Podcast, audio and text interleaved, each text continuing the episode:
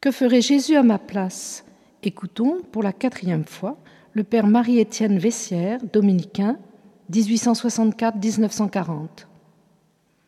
La croix est, de par la grâce de Jésus, essentiellement transfigurante.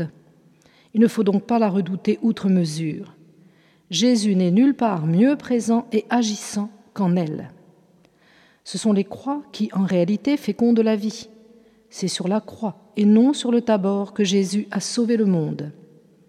Qu'importe que vous ne puissiez réfléchir, étudier, agir, en tout cela, c'est le moi qui défaille, la belle affaire. Laissez le moi divin se substituer au vôtre. Ne vous préoccupez pas, en conséquence, de vos impuissances multiples. Elles ont leur rôle dans le plan de l'amour divin.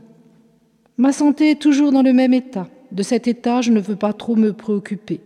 J'avoue même que ces misères rentrent bien dans un certain plan divin, empêchant qu'on s'appuie sur soi-même et rien de créer, obligeant à mettre en Dieu toute confiance. Restons bien en paix je vous le dis pour vous-même aussi bien que pour moi. Soyons avec amour et abandon ce qu'il veut que nous soyons.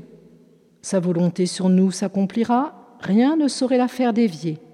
Vivre ou mourir importe peu, Dieu seul importe.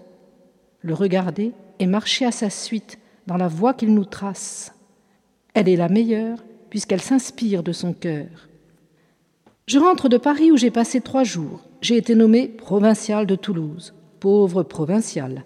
Je suis en perpétuelle pérégrination. C'est là, vous le devinez, une vie toute nouvelle pour moi, habituée au silence et à la solitude. J'y retrouve cependant la même et vivante réalité qui animait autrefois ma vie à la Sainte-Baume, c'est-à-dire le vouloir divin. Il a changé d'expression et de manifestation, voilà tout.